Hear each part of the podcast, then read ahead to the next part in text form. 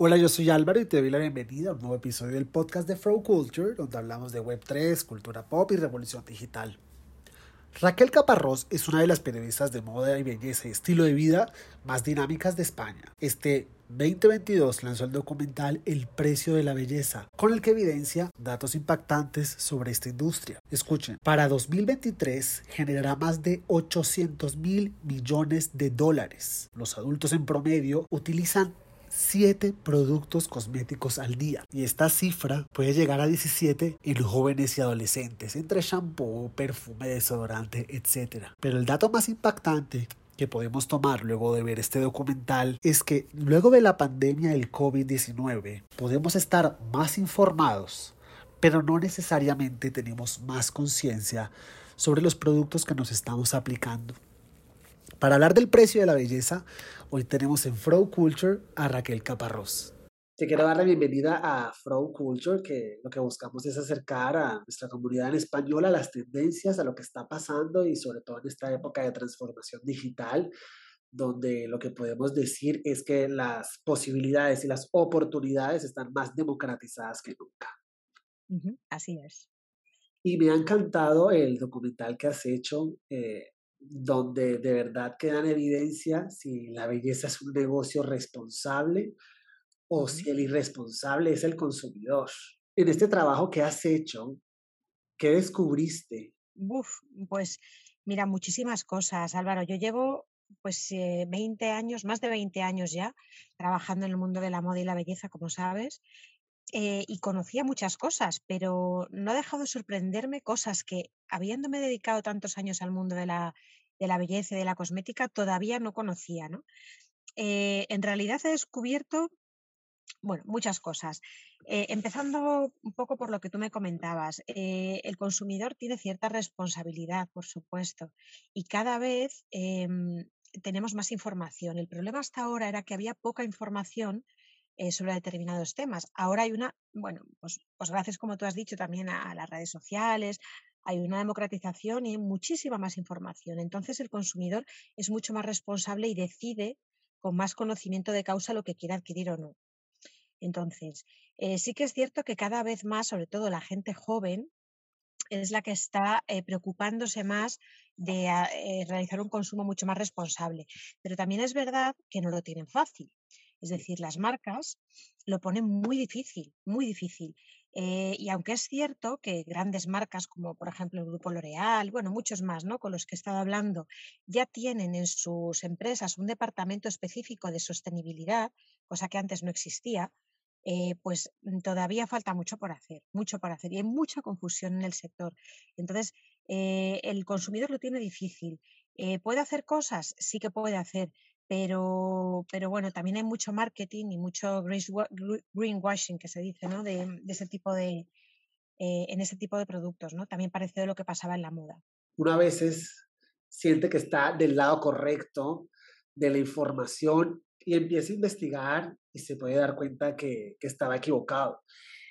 ¿De qué te diste cuenta tú personalmente, tu experiencia de vida con la información que, que documentaste? Te voy a hablar en primera, en primera persona. De lo que me di cuenta es de que eh, lo más impresionante de todo es la cantidad de productos que consumimos de forma innecesaria.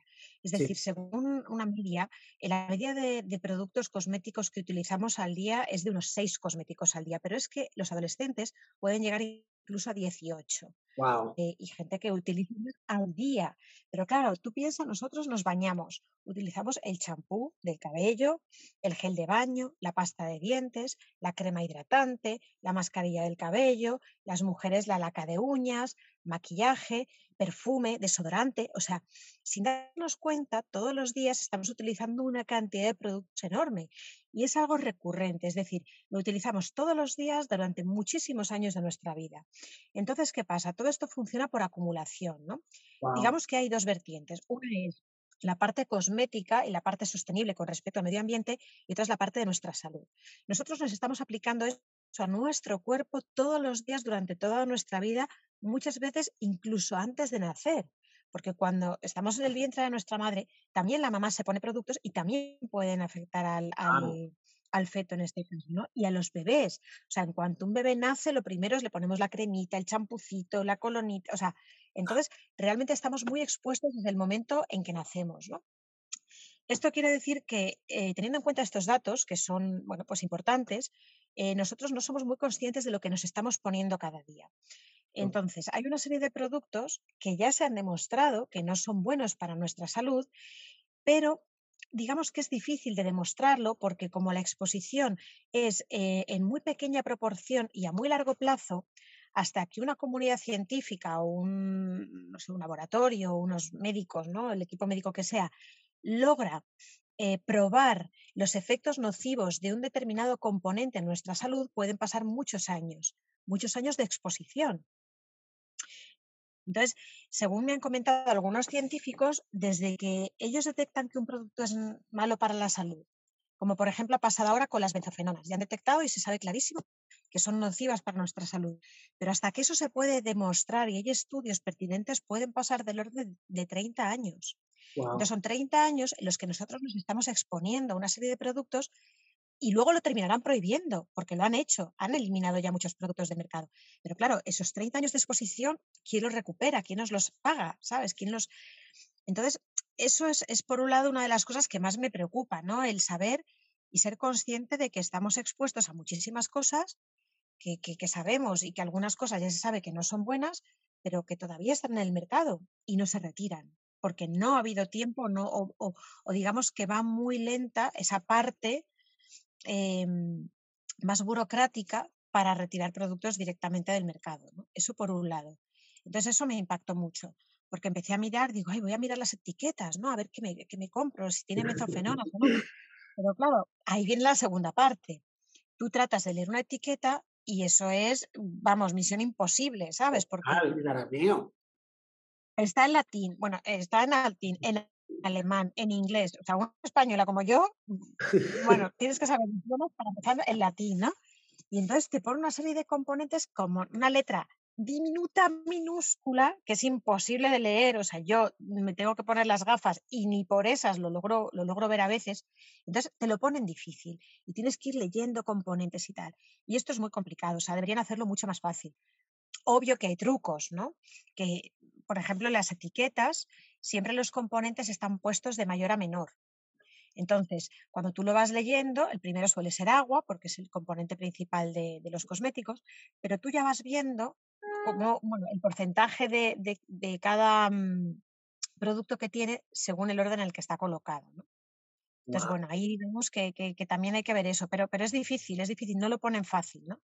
Entonces hay que investigar más, hay una lista que es la lista INCI, hay muchas aplicaciones eh, que tú te las puedes descargar y automáticamente haces la foto al producto o, miras la lista de ingredientes y te dice lo que tienen y lo que no, los que son nocivos y los que no. Eh, hay varias y varias buenas aplicaciones, algunas en español, otras en, inglés también, ¿no? Entonces, bueno, digamos que, que, tenemos que hacer ese trabajo nosotros de ir buscando, ¿no? Pero me quedé alucinada. Me quedé alucinada porque me puse a sumar lo que yo utilizaba cada día. Y son muchos, muchos cosméticos. Raquel, ¿cuál ha sido la reacción de las personas? ¿Qué te, han, te han dicho después de ver el, el, documental? Bueno, mucha gente se ha sorprendido como me sorprendí yo misma, ¿no? Y entonces dice, ¿qué podemos hacer? Me preguntan, ¿y qué hacemos? O sea, ¿cómo, cómo, cómo?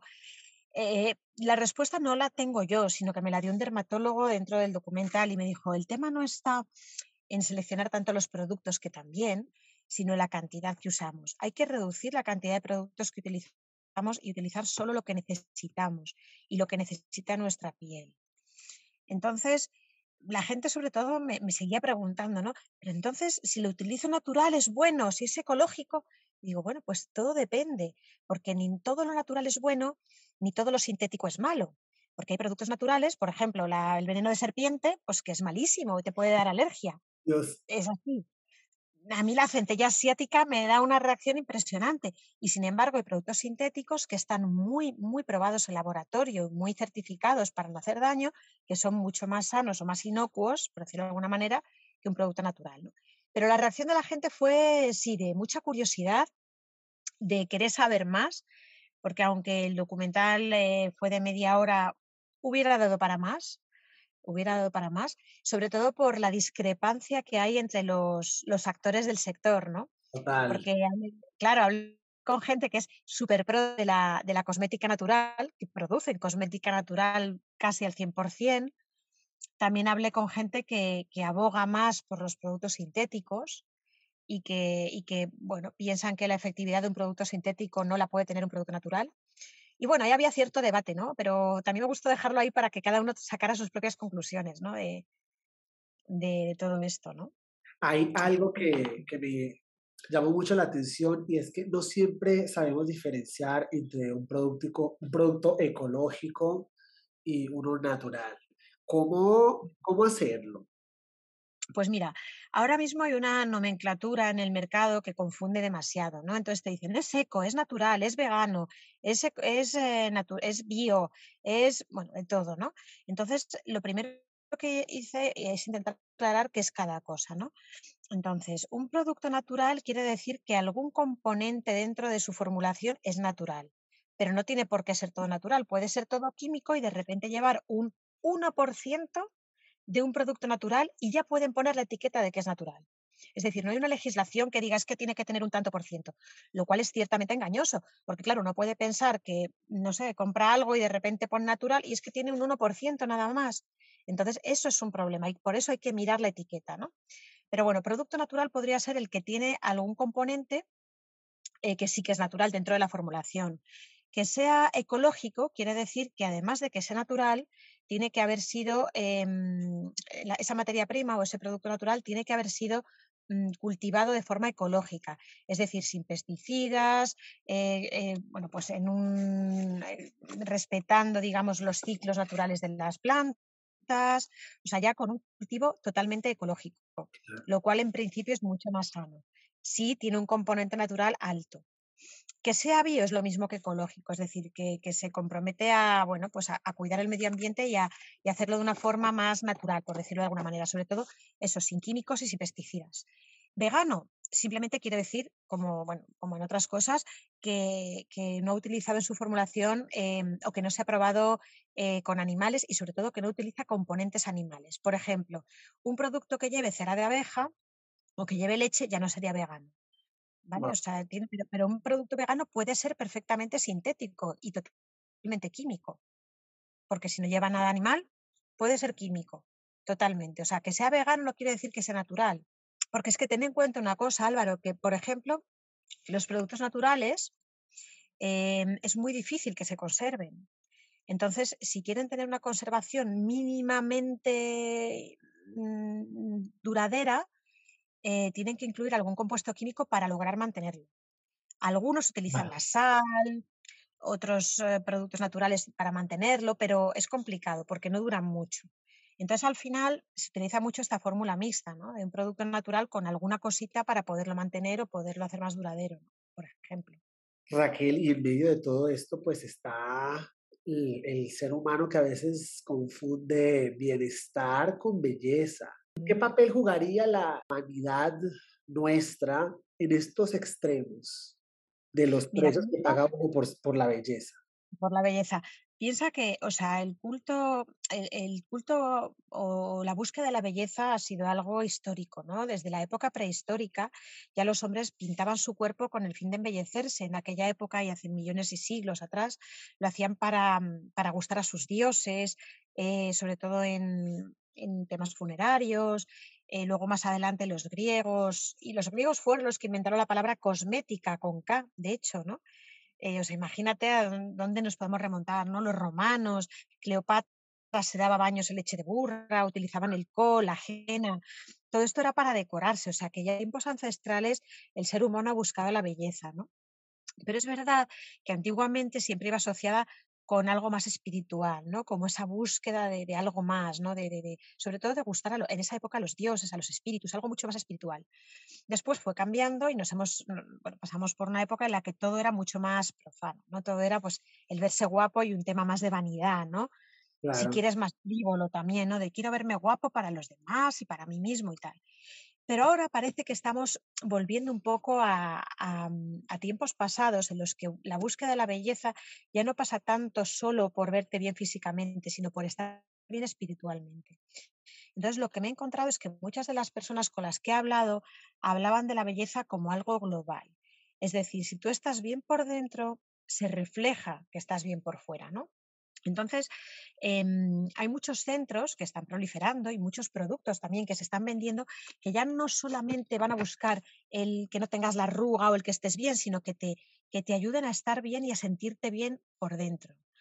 Pues véase pues, eh, sitios orgánicos, spas y demás, ¿no? que lo que buscan es esa belleza que va un poco más allá. Entonces, mm, al final es lo que, lo que ahora mismo se está, se está vendiendo más, vaya, o sea, ese tipo de, de idea de que la belleza no es algo solamente físico, sino que se, emite, ¿no? Se, mm, se, emana de alguna manera eh, cuando tú estás bien. Entonces, por eso también mucha de la gente que se preocupa en buscar cosméticos naturales o que se preocupa de buscar unos buenos cosméticos suele ser gente que se cuida y que se cuida a todos los niveles que practica a lo mejor meditación o que practica yoga o que hace deporte o que cuida su alimentación. O sea, ya vamos un poquito más allá. Ya no es solamente el arroa, que también, por supuesto, ¿no? Ten en cuenta que la, mm, la, industria de la cosmética eh, factura cada año mucho más, cada vez muchos más millones, no recuerdo exactamente la cifra, pero vamos, ha aumentado significativamente eh, cada año y sigue aumentando.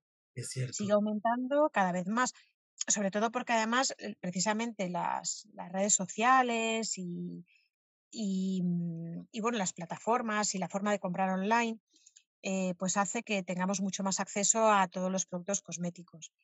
Y pues bueno, pues la gente joven, se han hecho estadísticas, consume muchísimos vídeos en YouTube de belleza. Muchos. Entonces, bueno, pues esto también ayuda, ¿no? Eh, que la gente joven está consumiendo este tipo de información muchísimo, se preocupan, ¿no? Y este culto que tenemos, ¿no? A, vernos bien siempre la foto, en, fin. Raquel, no quiero terminar esta charla sin preguntarte qué te llevó a hacer esta investigación. ¿Cómo llegó esa duda para mm. buscar la Para volver a para arrancar con esto, pues mira, la duda empezó porque yo misma, eh, como te digo, llevo muchos años trabajando en temas de belleza y de cosmética en televisión, también en moda. Y primero empecé, la verdad, la curiosidad me picó un poco por la moda, ¿no? Porque es esto, todo el rato es la etiqueta sostenible, ecológico, sostenible, ecológico. Bueno, pero ¿cuánto hay de verdad en esto y cuánto hay de marketing en todo esto, ¿no? ¿Qué, hay de cierto? Y empecé por la moda, de hecho el documental anterior fue sobre, sobre los nuevos biomateriales que hay en moda y cómo esto realmente se está llevando a cabo. Y de ahí salté a la, a la cosmética, pero ahí me di cuenta de que era algo que yo consumía muchísimo más y ya me empecé a meter en el mundo de, investigar y cada vez dije, Dios mío, pero es que, ¿cómo es posible que yo dedicándome a esto no leyera las etiquetas? Y me estoy poniendo 17.000 productos al día y además no sé lo, el, el impacto que tienen en mi entorno, que esa es la siguiente. O sea, tú sabes la cantidad de plásticos, de millones de plásticos que se generan en los envases de los productos cosméticos. Entonces, claro, eh, yo ahora si voy a comprar algo, intento que sea reciclable, intento que sea sólido, o sea, de repente han cambiado mis hábitos de consumo después de 20 años, tantos años, ¿no? Y así fue como empecé a, preocuparme, ¿no? Arranqué por la moda y seguí por la cosmética. Y me pareció que había mucha confusión. Yo misma a veces estaba confundida. Entonces, bueno, quise aclararlo, ¿no? Raquel, para cerrar esta super charla, ¿cómo crees que sería la vida si la palabra belleza desapareciera? Horrorosa. Es necesaria, Álvaro, es necesaria. O sea, nosotros tenemos un, bueno, tenemos varios sentidos, ¿no? Pero uno de ellos es la vista. Entonces, la belleza entra por los ojos, ¿no? O sea, ver cosas agradables, gente agradable, gente guapa también, ¿por qué no decirlo? Eso es maravilloso, porque al final es que, es que mm, creo que, que enriquece el alma, ¿no? Pero la belleza no solamente de ver a una persona, sino la belleza de ver un cuadro, de escuchar una sinfonía, o sea, de escuchar una música bonita. Eh, la belleza engloba muchas más cosas, ¿no? Por supuesto que no puede desaparecer, y mucho menos tampoco de las personas. Es intrínseco a nosotros. Buscamos desde hace mil años el elixir de la eterna juventud, el santo grial, todas estas cosas, ¿no? Pues por algo es, ¿no? Es una necesidad que tenemos, la de vernos bien. Pero vernos bien para estar a gusto con nosotros mismos. Y luego ya, por supuesto, como te digo, eso se transmite a los demás. No, no, por Dios, no podría a un mundo sin belleza, no, no. Sería una oscuridad total. bueno, Raquel, muchas gracias por compartir esto, estas apartes, estos datos curiosos de, de un documental espectacular. Que ojalá todos tuvieran la oportunidad de, de preguntarse lo que tú te has querido preguntar para generar esos cambios a corto plazo que te van a hacer mucho más consciente y evidentemente mucho más bella. Claro está. Muchas gracias, muchas gracias. He intentado arrojar un poquito de luz eh, a todos los que como yo nos encanta la belleza, la cosmética y bueno, pues por lo menos que lo hagamos sabiendo un poquito más eh, lo que estamos haciendo. Bueno, y así llegamos al final de este episodio. En la descripción encontrarás los datos de Raquel para que estés al tanto de todos los documentales y el contenido que ella produce, así para que no te pierdas las noticias que constantemente estamos compartiendo en las redes sociales de From Culture. Yo soy Álvaro. Chao.